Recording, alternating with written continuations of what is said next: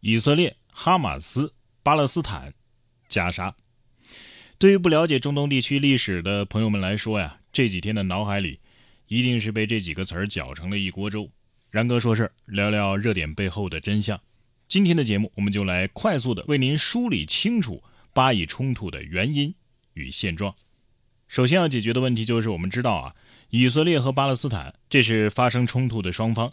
那哈马斯是什么呢？简单来说，它是巴勒斯坦最大的反以色列力量。是一个集宗教、政治、军事为一体的组织。至于加沙地区呢，则是巴勒斯坦领土内的一块狭长的地带。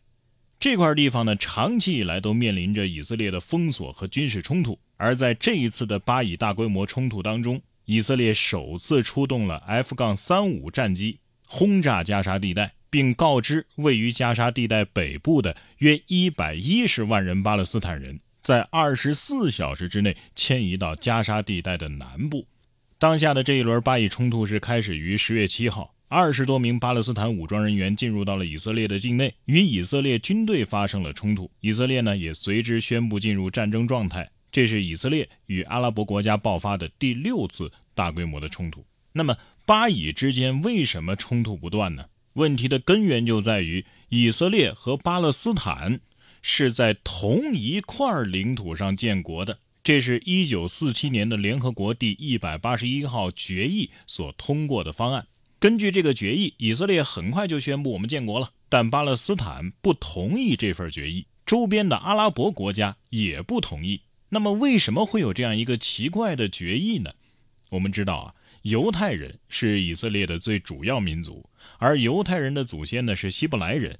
希伯来人历经迁徙来到了巴勒斯坦地区生活，后来呢因为不满罗马的暴力统治，发起了反抗战争，但是不幸战败。战败后的犹太人呢就离开了他们在巴勒斯坦安的家，开始在全世界流浪。在第一次世界大战当中，由于奥斯曼帝国当时控制着巴勒斯坦地区，而英国人呢正在与奥斯曼帝国作战。为了让犹太人帮助自己干掉奥斯曼，英国人就动员犹太人啊，你们重回巴勒斯坦吧，重新在那里安家。于是，在犹太人的帮助之下，英国战胜了奥斯曼，获得了巴勒斯坦地区的管辖权。越来越多的犹太人呢，也纷纷的回到了巴勒斯坦。到了二战时期呢，欧洲的犹太人被纳粹大量的杀害，为了活命，全世界的犹太人啊，就开始大量的涌入到巴勒斯坦地区。二战之后呢，英国政府宣布放弃对巴勒斯坦的统治，把巴勒斯坦呢交给了刚刚成立两年的联合国进行处理。于是呢，联合国设立了巴勒斯坦问题特别委员会。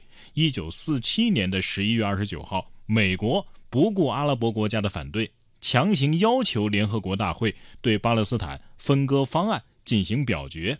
这个代号为一百八十一号的决议，以美苏等三十三国赞成。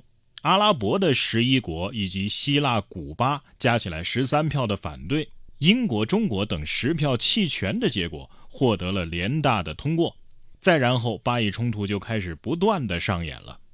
这个过程呢，其实也好理解。如果我们把中东地区啊比喻成一个村庄，这个村的村民大多数都姓阿拉伯呀。但是呢，有一个外姓人以色列啊，不但迁徙到了这个村儿，还通过联合国的批准，把村里的一部分土地，也就是巴勒斯坦的绝大多数地区，给分给了他。但是这个村的土地本来就只有这么大一块，资源就只有这么多，突然多加进来一个外姓人，占了本村的地盘不说，信仰还跟本村人完全不同。阿拉伯人基本上都是信伊斯兰教的，但是犹太人呢信基督教和犹太教，这就让本村的人啊不能忍啊。所以呢，在以色列来到村里的那天，本村的阿拉伯人呢直接就对以色列发起了围殴，这就是第一次中东战争。但是令其他各村都没有想到的是，一村的本村人啊群殴一个外姓人，结果却被这个外姓人呢给挨个打趴下了。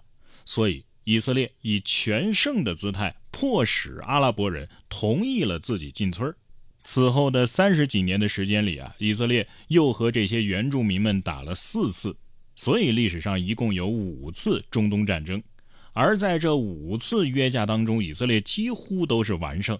本村的阿拉伯国家呀，不但没能赶走以色列，以色列反而由原来的一个外姓人，逐渐的成长成了村里的一霸，得到了越来越多的地盘啊，甚至把当时联合国决议划分给巴勒斯坦的领土也都全部给占领了。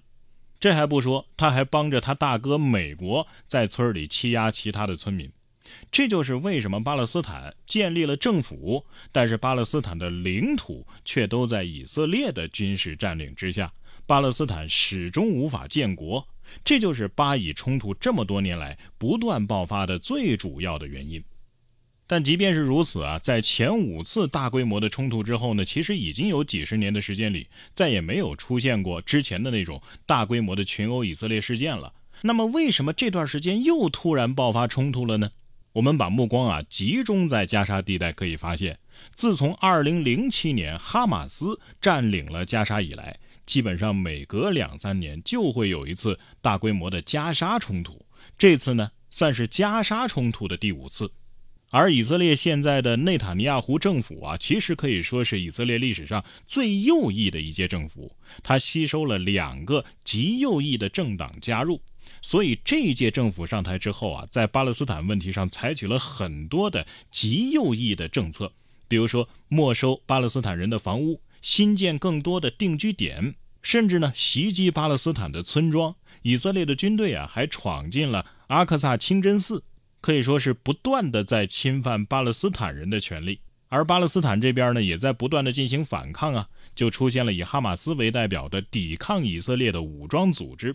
再往近了说，由于最近沙特跟以色列的建交谈判啊取得了比较大的成果，一旦沙特跟以色列成功的建交，可能就会有更多的阿拉伯国家和伊斯兰国家也承认以色列并且建交。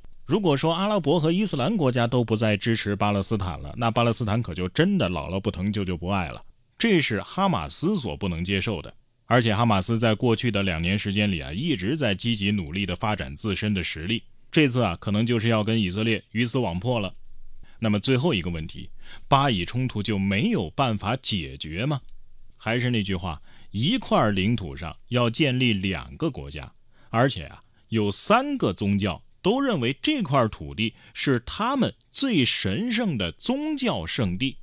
这个根本的矛盾解决不了的话，巴以冲突啊就不会结束。多年来，巴勒斯坦一直受到阿拉伯国家、伊斯兰国家的支持，而且这么多年来啊，巴勒斯坦一直是受到阿拉伯国家、伊斯兰国家的支持。以色列呢，则一直受到美国跟欧洲等国家的支持。特别是在一九六七年战争之后，美国就是以色列最强大、最稳固的盟友。不管是在国际政治的博弈中，还是在联合国的投票中，美国都无条件的支持以色列。那美国图什么呢？他一直把以色列作为他在中东的桥头堡，所谓的不沉的航空母舰。作为一个发达国家呀，以色列却是全球每年接受美国援助最多的国家。直到现在，美国每年还援助以色列大约四十亿美元。以色列的很多军事设备、军事技术都是美国支持或者是共同开发的。所以啊，领土问题、宗教问题以及背后支持的势力问题，共同导致了。巴以问题一直难以解决。